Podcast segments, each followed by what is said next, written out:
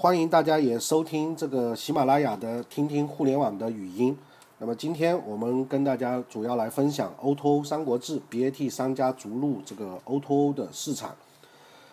BAT 大家应该都非常熟悉了。那么这个观点呢，BAT 商家逐入 O2O 的市场最新的这个观察呢，是来自于明道网的这个 VP 许维啊。那么如果大家对他感兴趣，也可以关注他的微信公众号啊，许维零四幺八。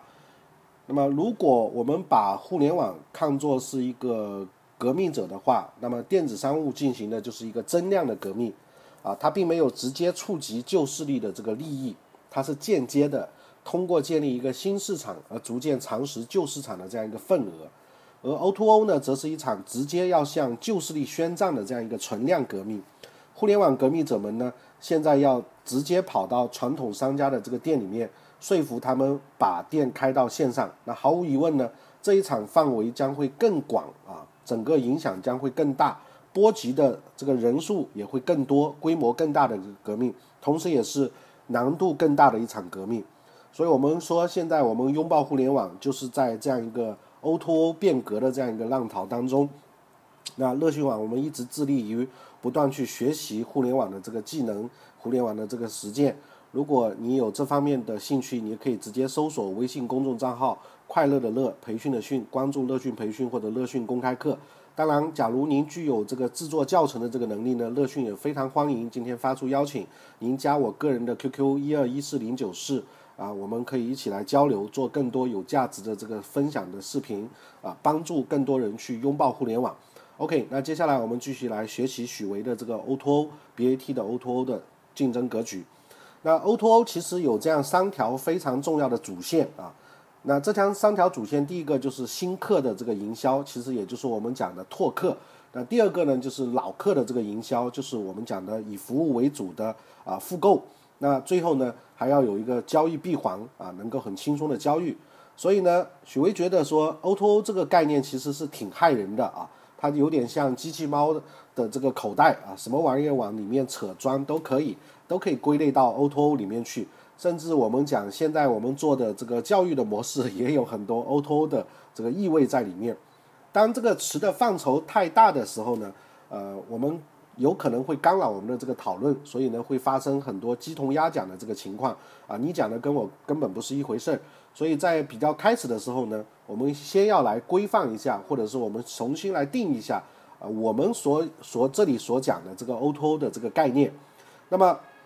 在呃比较清晰的这个逻辑框架里面呢，O2O 其实主要包括这样三个主体。我们先把 O2O 的这个参与的主体先分清楚。那哪三个主体呢？一个就是我们的这个商家啊，另外一个当然就是我们的消费者，当然消费者也有可能是商家啊。另外一个就是平台，那这是三个 O2O 的主体，商家、消费者，他们每一个人的这个需求都是不太一样的，但大体上来讲有这样的需求几个需求。那么商家的需求，如果你作为商家的话，你肯定你希望的是能够通过呃互联网的方式来进行新客的营销，就是拓客、拓展新客户，然后呢也可以更好的去服务我们的这个老客啊，也叫老客营销。最后要有一个交易的环节，能够互联网化的实现。那么消费者的需求呢？作为我们消费者，更多的是在生活当中，我们要能够运用 O2O 这个方式，很方便的去发现我们身边的一些新的店铺，而且呢，能够迅速的知道这些新店啊有一些什么样的优惠啊。因为消费者其实是啊贪便宜的，希望有利益驱动的。那么还有一点就是在整个的购物体验上面要非常的便利，非常的便捷。那么消费者主要就是发现新店、享受优惠、便利购买这样三个需求。那么商家和消费者的这三大需求呢，其实是硬币的这个两面啊，对应着平台方的三个啊产品。那平台方就会为他们提供三个产品。呃，为了让商家能够拓客呢，就需要有这个流量的入口；能够维护老客户呢，就需要提供这个 CIM 的这个工具。那么当然，在交易闭环上面呢，我们需要有交易的这个工具。所以 O2O 的三条主线，我们看这个图里面可以很清晰的看到，商家、消费者他们的这个需求是不一样的。那平台呢，其实应运而生，就是去满足消费者和商家的这三大需求，然后而建立的。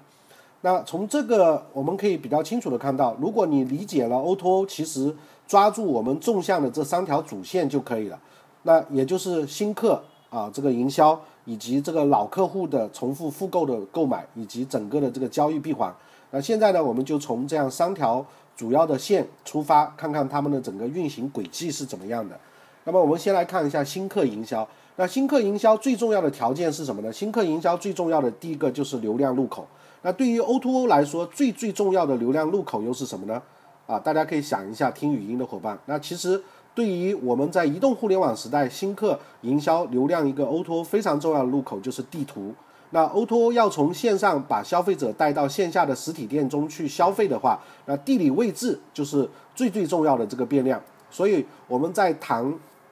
这个。移动互联网营销的时候，一定会谈到所罗门的概念，就在这里啊，所罗门的概念，所罗门控啊。那么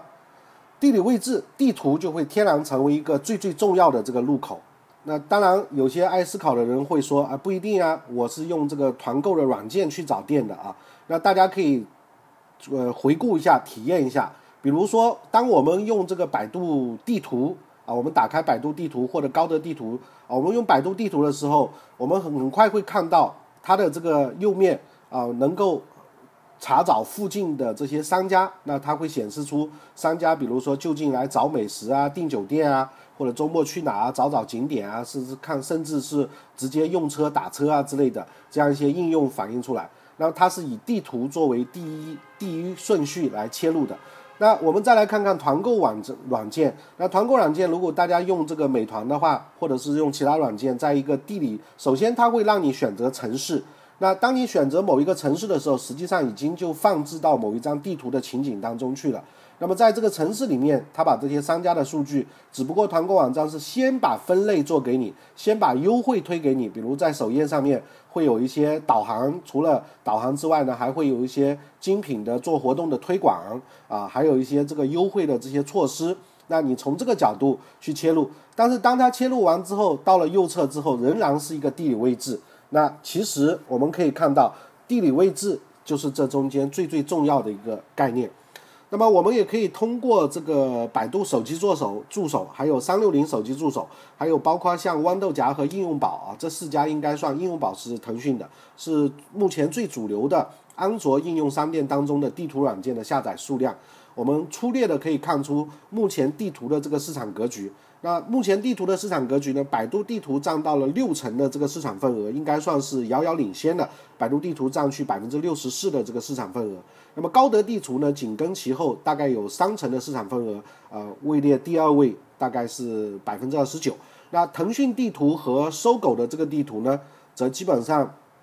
只占了最后的这个剩下的不到百分之十的一成的这个份额。那前两名，也就是百度地图和高德地图呢，形成了非常大的这个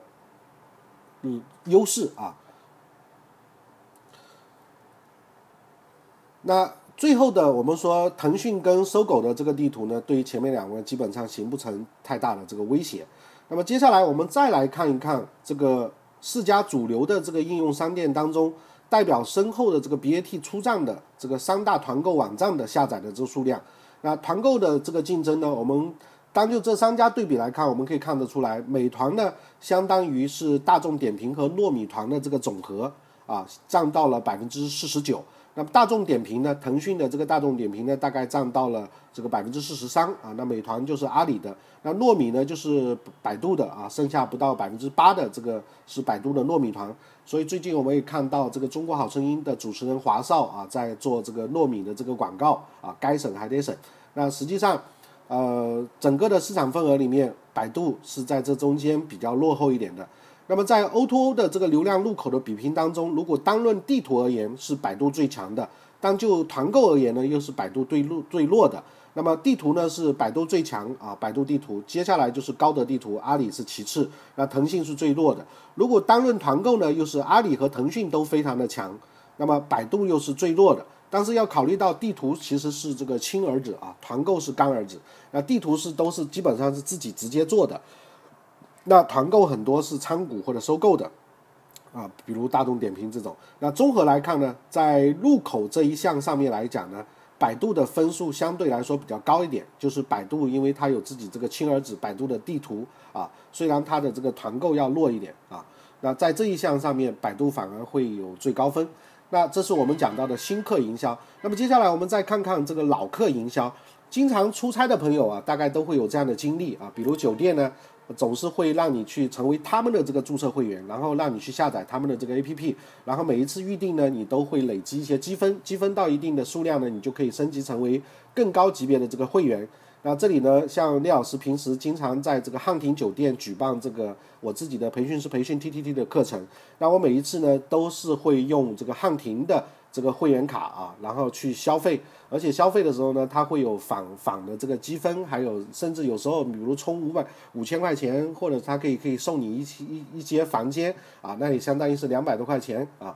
那这个时候我们就很乐意直接通过这个华住集团的自己的这个 APP 来进行预定，因为你充值完之后绑定好之后，实际上这个下载一个呃华住酒店的。这个应用，那比如平时出差，有些人喜欢做住全季酒店啊什么的话，我也直接可以通过这上面的这个呃充值的金额来进行消费，都是非常方便的。那么这个时候我就不考虑会通过其他的入口再进入了。那么一方面呢，我们可以享受到这个价格和更多的这个贵宾的待遇，比如可以用这个呃会员卡作为门卡啊，可以多增加一张门卡之类的，也很很方便。当你一段时间没有去住的时候呢，酒店也还会推送一些消息给你，告诉你说，哎，最近又有什么很好的这个不错的优惠哦，有什么特价房哦，啊，欢迎，总之会找一个借口啊，让你来消费。那么这是很多大商户惯常使用的这个客户忠诚度的这个营销，也就是我们经常讲的服务营销。但是它对于客户的 IT 系统是有一定要求的，所以呢，只有一些规模比较大的这个商户能够实施这样的营销策略。那么，如果有平台提供一个低成本的解决方案，能够让比如像小面馆、小咖啡店这样的这个都能够进行客户忠诚度营销的话，那显然是很有诱惑力的一件事情。那么在老客营销方面呢，腾讯自然而然有微信这张移动互联网的这个船票。那么现在看来呢，是起跑最快的一个。微信有数量最多、身份真实、活跃度最高的这个个人用户，呃，有而且呢有微信公众号这样的商家端的平台。也有像类似于这个口袋通这样的第三方提供的这个网店和 CIM 后台系统，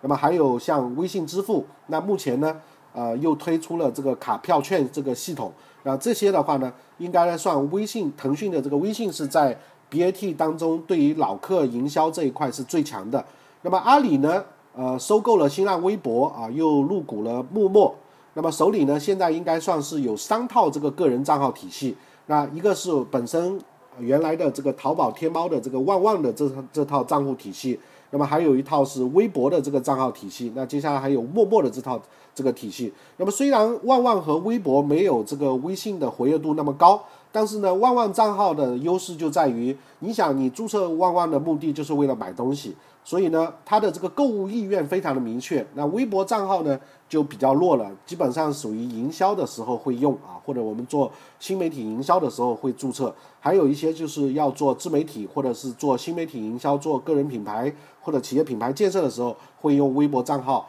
去上面进行一些互动跟信息的公告，相当于是一个企业的这个广播电台。那么陌陌呢，有一点异军突起的这个意思啊，陌陌有社交的这个能力，而且呢，陌陌从最初的约炮工具，现在也做了很大的这个转型，形成了很多这个新兴人类，比如九零后的这一些兴趣部落的这样一些群体。那陌陌呢，有异军突起的概念。那么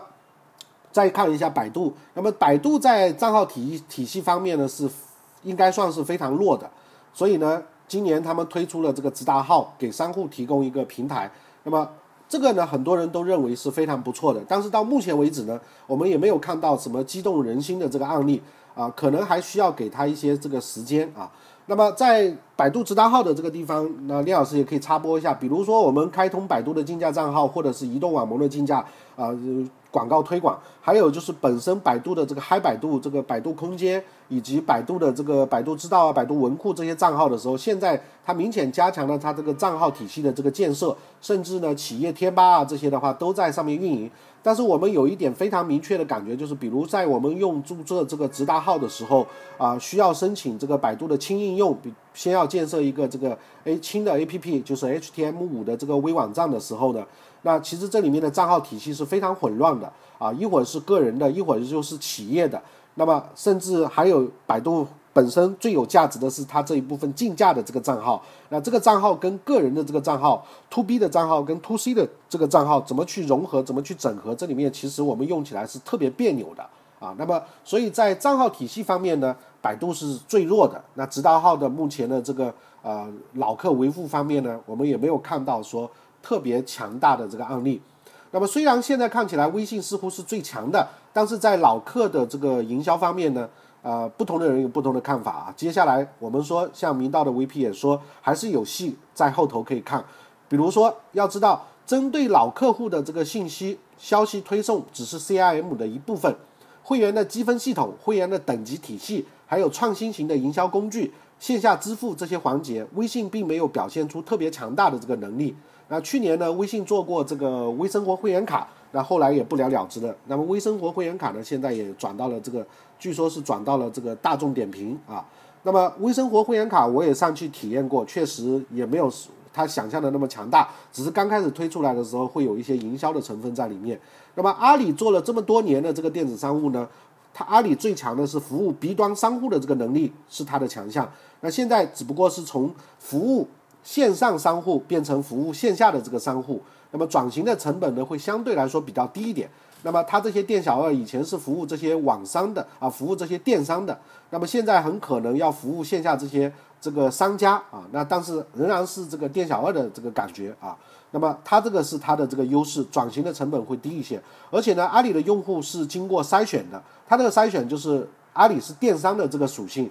注册阿里的这个产品就是为了消费，从这个角度来说呢，阿里的这个变现能力其实要比腾讯更强。这也就是腾讯跟阿里 BAT 之间博弈的时候，阿里看上去有弱势，它没有微信这样一个强大的社交工具，但是又有它的优势，就是它的转化率实际上要比微信更高一些。当我们讲到移动电商的时候，那么百度的这个直达号呢，现在我们只能是待观察啊，现在还不好说，因为百度直达号还有太多的课要补。当然。现在很多品牌的商家，比如像海底捞啊这种，它是既进行直达号的营销，也会进行微信公众账号的营销，也会进行支付宝服务窗的这个营销啊，这个都是同时进行的。那甚至我们认为说，三国鼎立 BAT 的这个在 O2O 这个领域的这个解决方案会持续很长的这个时间。现在鹿死谁手都很难说，因为他们各自都有各自的阵地，各自都有各自的这个优势。那么再接下来，我们看看刚刚讲到了一个是新客营销，一个是老客维护。接下来再看看交易这个环节。那么在过去的这些年里面呢，线下店通过团购的这个方式啊，已经早就开始直接进行交易了。但是呢，我们认为团购不应该是唯一的一种 O2O 的销售模式。当我们在讲 O2O 这个概念的时候，最早就是千团大战团购的时候啊风靡起来的。那么它带有非常强的这个营销的属性。更多的是为了吸引客流，所以对商家来说呢，要牺牲折扣。在最初我们做团购的时候，就是团购网站去找这些商家说：“哎，你给我放上来一些优惠券，我给你做一些引流的动作。”那商家实际上是牺牲了他的一些利润。那么对消费者来说呢，呃，则要去牺牲选择权啊，因为你有了这个好处之后，他就选少了这个选择的这个权益。那么线下店呢？能否像淘宝店铺那样，把自己全部的这个服务直接放到网上，不打折直接卖掉呢？理论上是可以的啊。我们可以看看，比如说像这个，大家可以体验一下这个全家啊，就是上海这边有个全家超市啊，全家便利店，这应该是台湾台湾人啊开的。那据说幕背后也是日本鬼子啊，呃 呃不能这样说啊，反正就是跟日本人有有一定关系吧啊，最早可能有关系。现那全家超市，那大家可以在微信上感受到这个，其实呢，呃，是支付宝的服务窗。如果你用打开支付宝的话，呃，支付宝现在有第二个栏目就是服务窗，你搜索全家 Family 啊，Family Mart 或者是全家，那你可以关注它的这个支付宝的服务窗。那服务窗呢？其实它这个体验跟微信是差不，微信服务号是差不多的，只不过一个是支付宝的账号体系，一个是微信的账号体系啊，只不过是名字不一样而已。呃，后台都差不多。未来我们会做呃支付宝服务窗的这个体验教程给大家啊。那么它有一个全家商城这样一个栏目，那么全家商城呢，实际上就是相当于我们可以直接在里面去买。买的时候呢，全家因为线下有很多这个服务的网点，那未来我们会讲讲到 O2O 社区电商的时候，像全家啊，还有顺丰的黑客啊啊这样一些的话呢，它会有这个 LBS 地理位置的这个优势。那么它可以选择一个是你付完款之后到店去取，也可以选择啊，他给你送上门宅配到家这两个选项。那么这个时候呢，我们可以体验一下啊，很快就可以，因为本身是支付宝服务窗的体系，它就会导入到天猫的这个商城。那么在天猫上下单啊，你用支付宝付款，你可以获得一个电子券啊。那这个电子券呢啊，就像我们在淘宝同学上面呃最早的时候买那个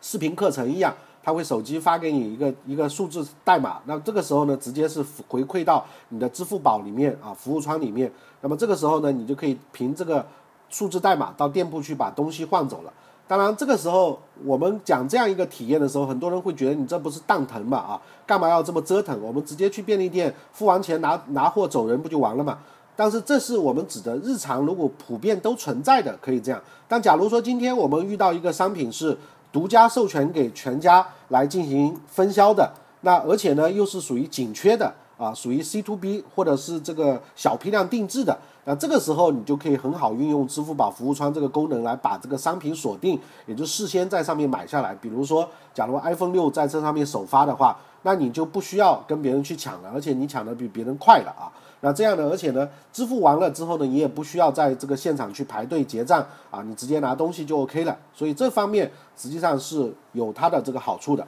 那么接下来我们再看看这个阿里的另外一个案例，就是淘宝的这个淘点点。那么在安卓的这个 iOS 呃安卓的平台或者是苹果的 iOS 上面，大家也可以搜索一下淘点点。那么淘点点呢，实际上现在呢就是一个啊餐饮啊这方面叫餐的这么一个 APP 的应用。那上面有很多的合作商家，比如说像大家很熟悉的必胜客啊，或者是开封开放开封菜啊、KFC 啊这些。那么合作的商家呢，可以把菜谱上传上去，消费者可以在手机上面直接把菜点好，然后到店之后呢，扫描所在的这个桌位的二维码就可以下单。那么消费结束之后呢，也可以直接用手机来扫码来进行支付。如果是外卖的话，就更加的省事，只要手机上点好付款，然后就等着送货就可以了。那么。这个呢，淘点点呢，目前我们有时候在做培训的时候啊，比如在现场啊，中午要叫饭的时候，会有些人在中午休息的时候就会用淘点点下下下订单啊。那么呃，如果附近商家处于的地理位置比较近的商家是比较方便的这个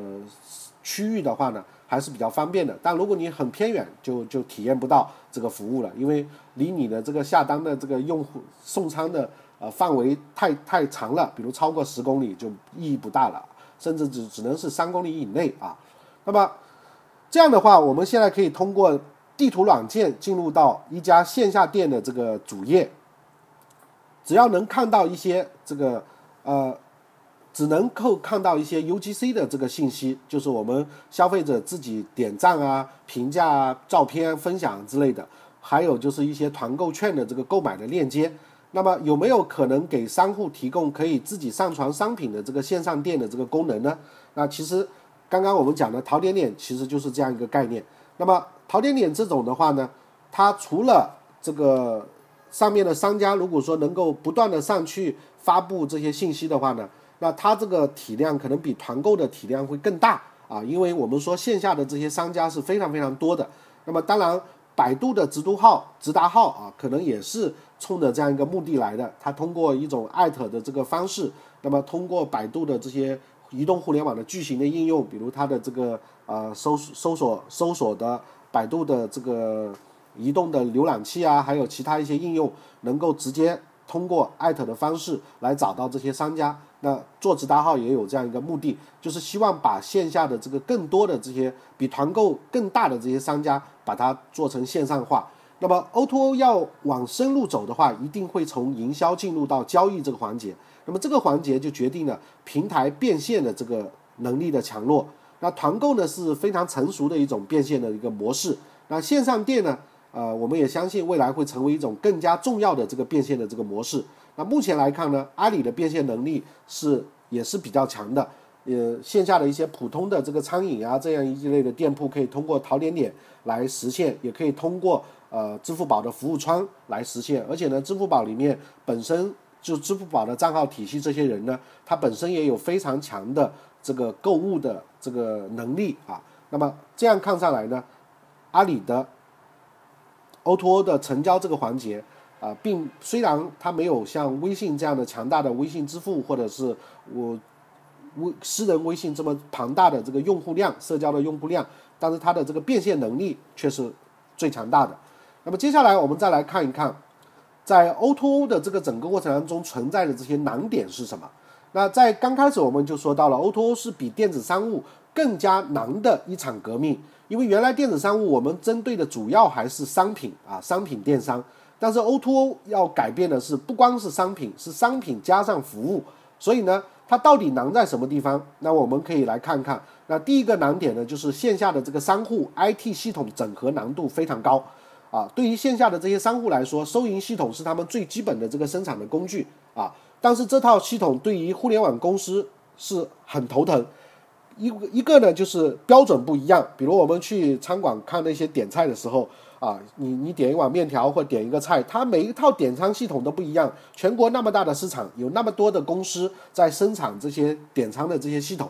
那么每一家的标准都不同。第二个呢，就是有一些企业为了不影响生意啊，依然会使用十年甚至二年、二十年前的这个收银系统。那这么老旧的这个系统，就根本没有办法和现在的这个互联网进行整合。那尤其是在比较早期，这个就跟买房一样的啊，你比较早期买了新房，现在的话呢，想换反而会比较麻烦，装修起来反而会投资更大。那这个也是一个障碍。那么线下的商户 IT 系统整合难度非常高。那么第二个呢？O2O 的难处就在于线下的这些商家的互联网能力非常的弱，从事电商的这个人群啊，在商家总体人群当中属于互联网水平比较高的那一小部分人啊，他们的这个学习能力也非常的强，而且呢也主动求新求变，那么相对来说比较容易服务。但是我们说微信在做 O2O 也好，或者是阿里在做 O2O 也好，它面对的是数量更加庞大的线下商家群体，这个群体的互联网能力真的就不好说了。啊，你跟他讲，甚至好多老板他现在生意好着呢，他根本不会跟你谈什么微信啊、移动互联网这些东西啊，他忙都忙不过来。那他也不想提高他这个餐饮的这个方方桌率啊。那要想给他们进行互联网普及，要付出的代价要比电商大得多啊，也要更大的这个努力。而且呢，线下的很多这些提供服务业的这些老板。就跟我们说的，比如保姆中介啊，或者说是一个啊，这个小卖部啊，这些有些可能都是四零五零的这些员工啊，你要让他去做这个新型的互联网营销，这里面的难度真的非常的巨大啊。那么电商是比较独特的，本身就是一部分啊，要想通过互联网赚钱的这一部分人，他的学习能力非常强，但传统不是这样。那么第三个 O2O 的难点，O2O 的难点就在于互联网公司的这个地推能力非常弱啊。比如阿里起家于 B to B 业务，曾经的这个中共有铁铁军这样一个称号，就是那是一支地推能力非常强的这个团队。至今，中共老兵们仍然活跃在各个需要地面部队的这个啊互联网公司当中。那那个时候的阿里啊，啊地推能力是最强的。但是呢，我们指的这个中共就是指中共中国中国供应商啊，也就是啊国内叫做这个诚信通啊。但是现在呢，以淘宝、支付宝为帮底的这个阿里，地推能力要强，要退化了很多很多啊！没办法，因为朝南做久了，而且呢，公司上市也变现了，那么也没有那么苦逼的去干活了。那么百度呢，虽然也从 B 端赚钱了，但是他们手里的 B 和 O2O 的这个 B 完全不一样，而且百度是以电话销售为主的，所以地推能力也不能算是非常的强。那腾讯就更不用说了，我们看它原来做这个。百度有啊，当然也没有做成啊。腾讯的这个拍拍店铺也没有做成。那实际上呢，在这些方面呢，呃，腾讯就更弱了啊，地推能力是非常弱的。腾讯是技术驱动的，所以呢，这个是目前 O2O 当中的很难的一个点。那么第四个 O2O 的难点就在于对于平台的这个资源整合的能力要求极高。O2O 的整个链条很长，从地图这个流量入口开始，到连接消费者和商家的这个账号体系 CIM 系统，再到线上网店系统、线下的支付终端，各个环节不但要全部打通，而且要一气呵成，才能够让 O2O 的这个能量释放出来。可是目前看来呢，BAT 商家各家都有这个长短板。那么第五个难点就是政策的这个不确定性。那么去年十月，支付宝曾经推出了线下的这个 POS 机。那随后呢被银联叫停了啊，银联后来悄悄自己干了。那么闯关失败。如果支付宝的这个 POS 机能够普及的话呢，那么阿里的这个赢面就加大了许多。但是政策层面呢，实在是不可控的。包括最近我们说这个腾讯推出这个卡票券系统之后，也会开始给线下的商家来开始普及腾讯的这个二维码的啊，或者是这个 POS 的这个系统。但是这个东西也会受到我们的这个整个国家政策的这个影响。所以呢，以下以上这五点呢，就是 O2O。在整个过程当中遇到的非常难的这个难点，第一个就是线下商户的 IT 系统整合难度极高，第二个就是线下商家的互联网能力非常的弱，第三个就是互联网公司的地推能力也非常的弱，第四个就是对平台的这个资源整合能力要求极高，第五个呢就是政策的这个不确定性。那么最后呢，我们再来看一看 O2O 的这个呃整个的这个市场太大了，但是 BAT 商家呢都会有它这个作为必争之地。这场好戏啊，其实才刚开始啊，好看的都在后头。三位选手呢都有获胜的这个可能性啊，这个是真的是群雄逐鹿啊，三国争霸。那么并没有哪家具有决定性的这个优势。那我们先来看看腾讯。那么腾讯呢，啊，应该说是携微信出征的，这个腾讯是气势最盛。微信用如日中天来形容也不为过啊，这绝对是最牛逼的移动互联网的产品，没有之一。但是 O2O 是一场海陆空三军配合的集团化的战役，微信的这个队友们和它相比就弱上了不少了。那么像这个腾讯地图基本上可以无视，微生活半途而废，只有大众点评算是指望得上。那么对于腾讯来说，可能会绕开腾讯地图这个选项，直接在微信 APP 里面开一个入口，比如说附近的商家，然后把点评的这个数据接入进来，再结合公众号把商家的这个消费者连接起来啊，这个是完全有可能的。那么，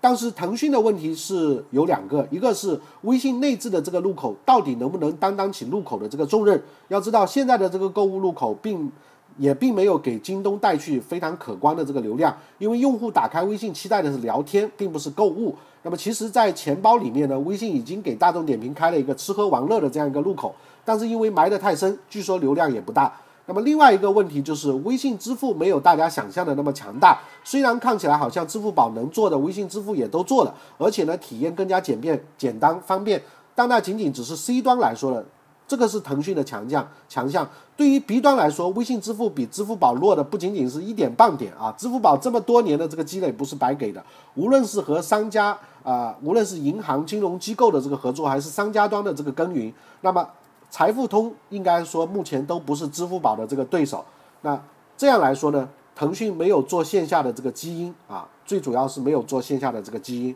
那支付宝的。这个应该来说，我们在开通支付宝这个账号的时候，应该是能感受得到，支付宝的整个账号的这个体系确实也是非常强大的。那么微信支付只是在我们个人体验的时候觉得它非常棒，通过红包跟这个滴滴打车啊，普及了非常大量的这个微信支付而已啊。那么接下来我们再看看百度，那么百度呢，呃，地图是百度悄悄埋下的一颗特别有价值的这种棋子。今天我们呃不看数据。都不知道百度地图有这么厉害。有了这个流量入口之后呢，百度占据了 O2O 最有利的这个地形。那百度缺少类似于微信那样的个人账号体系，因为这个公司它没有社交的这个基因啊。但是仔细想想，做 O2O 这个事儿啊，其实也不是特别必要。它只要搞一个类似于阿里旺旺那样的消费者和商家之间的聊天工具出来就够了啊，把直达号一联通就 OK 了。那么百度最弱的环节是在于支付啊，如果想搞大的话。支付不能被阿里掐住脖子脖子，不然的话，地图辛辛苦苦带来的这个流量啊，最后还是被洗到了阿里的这个盘子里面去。那么另外呢，呃，这个我们也感觉说，百度被自己收购来的这个小东小兄弟啊，也给拖拖累住了啊。和高德地图相比，它的这个团购供应商只有糯米一家，而糯米呢又是体量比较小的一家。这就把大量优质的这个流量给浪费掉了。而反观高德，虽然阿里投资了美团，但是呢，高德可是来者不拒啊。它的这个团购供应商基本上涵盖市面上所有的这个主主要的团购公司啊。那么接下来我们再看看阿里。那么阿里在商家当中呢，呃，笔者是认为综合实力最强的一家。腾讯和百度都是有特别长的这个长板，但也有特别短的短板。而阿里不但有支付这个长板，它另外两块短板呢也不短啊。高德地图百分之三十的市场份额居第二，新浪微博这个第二大的社交网络在手，美团这个干儿子又特别争气。总而言之呢，它该有的都有了，而且呢都还不差。尤其值得一提的是，美团在 O2O 的整个大格局当中，应当是一个能够影响整个局面的角色。即使他从阿里系当中独立出来看，啊，也认为它是一个能够角逐未来 O2O 领军者的这样一个公司。那么现在呢，美团一家公司的这个 GMV 比其他所有的团购公司加起来还要大。它有一支六千多人的这个线下的团队，而且颇有阿里铁军当年的这个风貌。那么这里呢，BAT 都没有独占性的这个资源，是王牌当中的这个王牌。那么如果是马云的话啊，可能会直接让王兴担当整个阿里集团 O2O 业务的司令官啊，从美团出发来整合各项资源。那么一来呢，王兴本身是难得的这个帅才啊，这么多年下来气场也有了，经验也有了。正是要借功立业的时候。二来呢，美团的这个铁军啊，这个是百度、腾讯最怕的，就应该盯着对手的这个软肋狠狠的打啊。那么真正的这个 O2O 大戏，肯定呢比我们这个想的要精彩的更多啊。胜负的关键还在于集团资源的这个整合能力，一个强有力的类似于吕光耀式的这么一个人物是必须的。那么今天呢，我们主要跟大家来学习关于。啊，群雄争霸 O T O 啊，应该说是呃，在 O T O 这个领域里面，BAT 的逐入 O T O 市场的一些情况。看完之后呢，我们说仍然没有结论啊，就是商家还是混战的状态，各有各的优势，各有各的缺点。那么在我们普通的商家，我们又回到了 BAT 是我们讲的资本互联网和精英互联网。那对于我们普通的